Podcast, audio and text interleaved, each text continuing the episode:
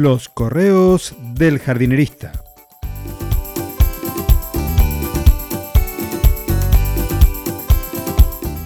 En el episodio de hoy, creció más de 16 metros en una sola temporada.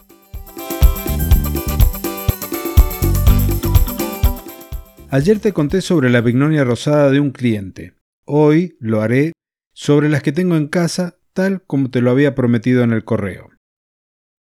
Apenas despuntaba el mes de febrero, hace casi 10 años atrás, fue que me mudé a mi actual casa, en la mitad del verano. Como se encuentra en el Pedemonte mendocino, hay mucho desnivel entre mi propiedad y la de mi vecino del fondo, hacia el este. Su terreno se encuentra unos 3 metros por debajo del nivel del mío, por lo que un muro de concreto de poco más de esa altura contiene el material de relleno que forma mi patio. Me encantaría realmente poder decirte que el tremendo volumen de tierra empleado para dejar a nivel todo mi jardín era de estupenda calidad. Lamentablemente hay toneladas de escombros, de restos de construcciones con ladrillos, cal, cemento, ropa, toda la basura que se te ocurra.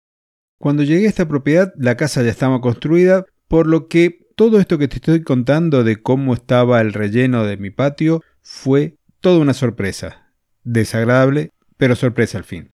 Por encima de todo esto le habían colocado unos pocos centímetros de tierra. No te podés imaginar lo que me costó trabajar en los comienzos de este jardín. Cada planta que iba a incorporar representaba, por más pequeña que fuera, un tremendo esfuerzo. Ahí, cuando daba esos primeros pasos hacia el jardín deseado, fue que mi suegro me regaló tres pequeñas plantas de vignonia rosada. Las distribuí contra la pared del fondo y comencé a guiar su crecimiento.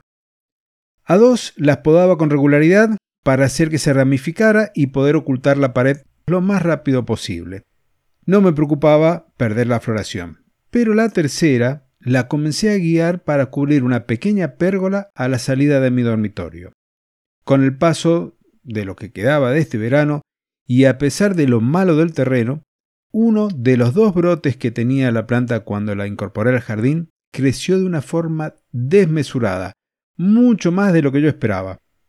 Con decirte que superó por unos pocos centímetros los 16 metros lineales. Una tremenda locura. Nuevamente te tengo que hacer una confesión como parte de este relato.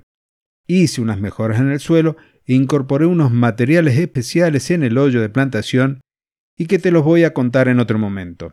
Te aclaro que no son sustancias de síntesis química. Y ahora bien, si deseas aprender los distintos tipos de poda que se pueden realizar para formar, para guiar las plantas, para hacer lo que yo hice en mi jardín, tenés el curso de podas de arbustos y el enlace te lo dejo en las notas del episodio. El postdata de esta carta es, cuando desees podar una planta en sus primeros años para que cubra más rápido una estructura, una opción es recortar las puntas de los brotes para forzar la emisión de nuevas ramas pero el detalle está en que lo hagas unos centímetros por debajo o unos centímetros por detrás de la cara que está formando de la planta. Y que no los recortes a todos al mismo tiempo. Tenés que ir entresacando una que otra rama. Entonces de esa forma vas a hacer que esa mata de planta, ese cerco verde, se haga más denso y tupido.